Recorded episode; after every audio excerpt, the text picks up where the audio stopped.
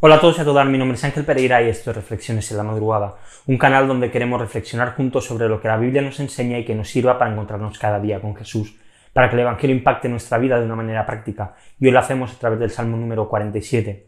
Una de las series de televisión que creo que ha generado un fenómeno de fans más grande en toda la historia, sin ninguna duda es Juego de Tronos, no solo por la serie en sí, sino también por los libros que contan pues esta historia.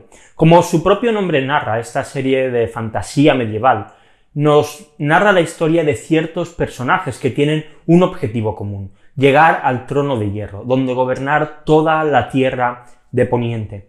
Para esto ellos no van a dudar de utilizar pues, cualquier tipo de armas con tal de conseguir su objetivo. La traición, envenenamiento, guerra, matrimonios concertados, manipulaciones, todo vale para poder conseguir llegar al trono y gobernar sobre aquella tierra, para poder tener poder, para ser la persona más importante que exista en la tierra.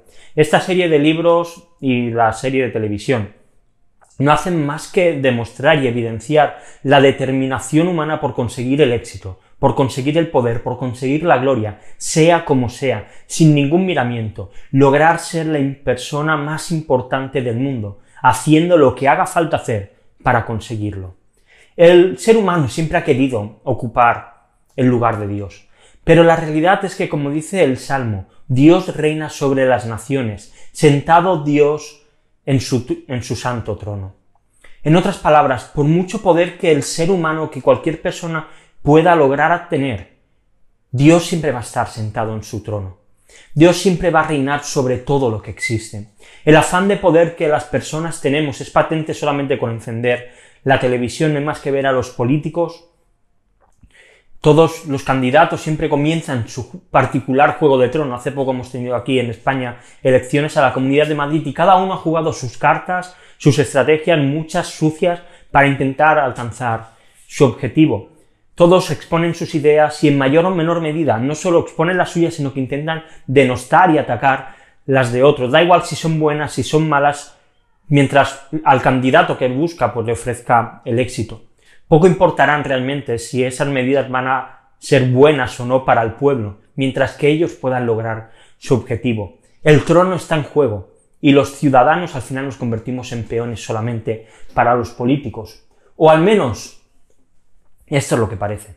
Pero por encima de cualquier político que aspira al trono del país, hay alguien que ya está gobernando, alguien a quien han intentado usurpar su poder, tanto por parte del ser humano, al intentar construir, como vemos en la Biblia, esa torre de Babel, esa torre altísima que llegase hacia el cielo, como Satanás con su orgullo queriendo quitar a Dios del trono. Pero la realidad es que Dios siempre va a reinar sobre las naciones, siempre gobernará sobre todo lo que existe, porque Él es el que lo ha creado, porque todo le pertenece, y Él ha preparado todo para su propia gloria. Dios es el escritor y el diseñador de la historia. Desde el trono marca cuáles son los designios de la humanidad.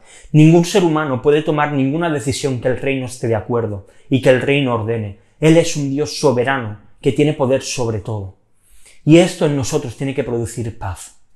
Porque ocurra lo que ocurra, por difícil que a veces pueda ser de comprender humanamente, todo está comandado por el Rey de todas las naciones por el gobernador de toda la tierra. ¿Acaso Dios va a permitir que ocurra algo malo a, los que somos suyos? Él ha preparado un reino eterno, que no se acabará, que vendrá después de nuestra muerte, y el cual nosotros debemos desear. Te quiero dejar dos preguntas para que reflexionemos hoy. La primera, ¿crees que de alguna manera estás jugando al juego de tronos de tu corazón?